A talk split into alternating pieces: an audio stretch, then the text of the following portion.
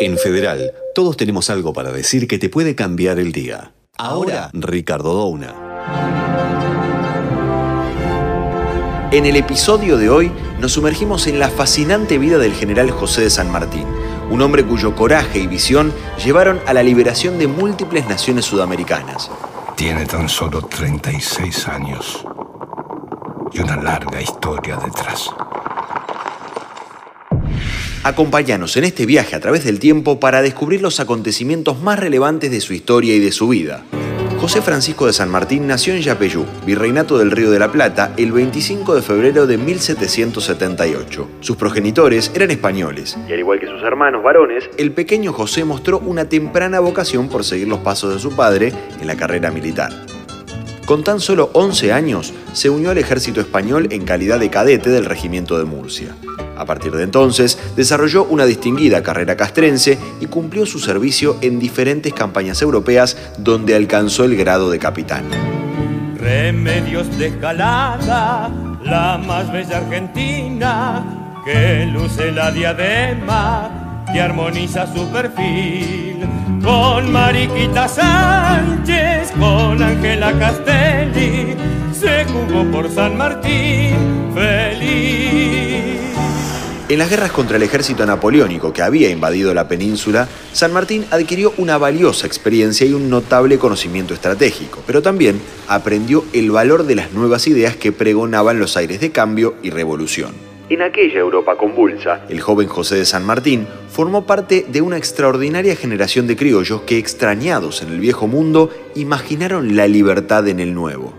Entusiasmado por las noticias que llegaban desde Buenos Aires, en 1812 se embarcó a su tierra natal convencido de la necesidad de liberar Sudamérica del dominio español. Sin embargo, era aquel un tiempo bravo para los patriotas. El ejército del norte no podía romper el cinturón realista en el Alto Perú y se hacía necesaria una nueva estrategia para avanzar con la independencia. Fue en aquella hora decisiva que el genio sanmartiniano ideó el Plan Continental cruzar con un ejército la cordillera de los Andes, liberar Chile y a ganar el Perú. Los desafíos que San Martín y su ejército enfrentaron durante la travesía fueron enormes. Las montañas nevadas, las tormentas implacables y la escasez de suministros pusieron a prueba su determinación. Convencido de la justicia de la causa, San Martín superó la enfermedad, la intemperie y al enemigo.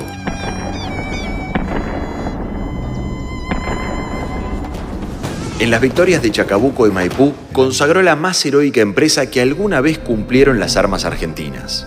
¡Seamos libres! ¡Que lo demás no importará! ¡Viva la patria! ¡Viva! ¡Viva la patria! ¡Viva! ¡Viva la patria! Libertador de Argentina, Chile y protector del Perú, asegurada la emancipación y aplacado el fulgor de la guerra, empezaba el tiempo de la política. Convencido de la llegada de una época en la que su voz de consenso no tendría lugar, renunció a su cargo y a su carrera para retirarse a una tranquila y merecida privacidad. En su lejana residencia de Boulogne-sur-Mer empezó a sufrir las noticias de su patria, desgarrada desde entonces en las luchas intestinas. Su agonía le queda un solo consuelo. Su sacrificio y el de sus hombres ha sido fundamental para la independencia de América. Un sentimiento que los sobrevivirá por siglos. Un eterno 17 de agosto de 1850, el general José de San Martín, padre de nuestra patria, pasó para siempre a la inmortalidad. Símbolo perpetuo de la lucha por la justicia y la libertad, en la grandeza de su figura se cierne la médula de nuestra nacionalidad. En todo tiempo de disenso, su recuerdo nos devuelve recurrente, aunque sea por un instante, algo de unidad.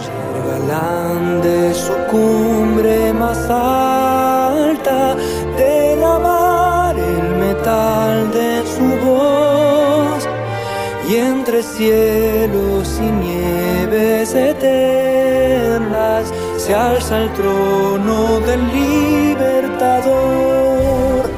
Suenen claras trompetas de gloria. Unidad en ese orgullo de reconocernos sus compatriotas. Tal vez sea por su genio militar, tal vez sea por su ejemplaridad ética o simplemente por habernos revelado que voluntad mediante, toda adversidad puede transformarse en posibilidad. Seguí los podcasts de Federal en fmfederal.com para cambiar tu día todos los días.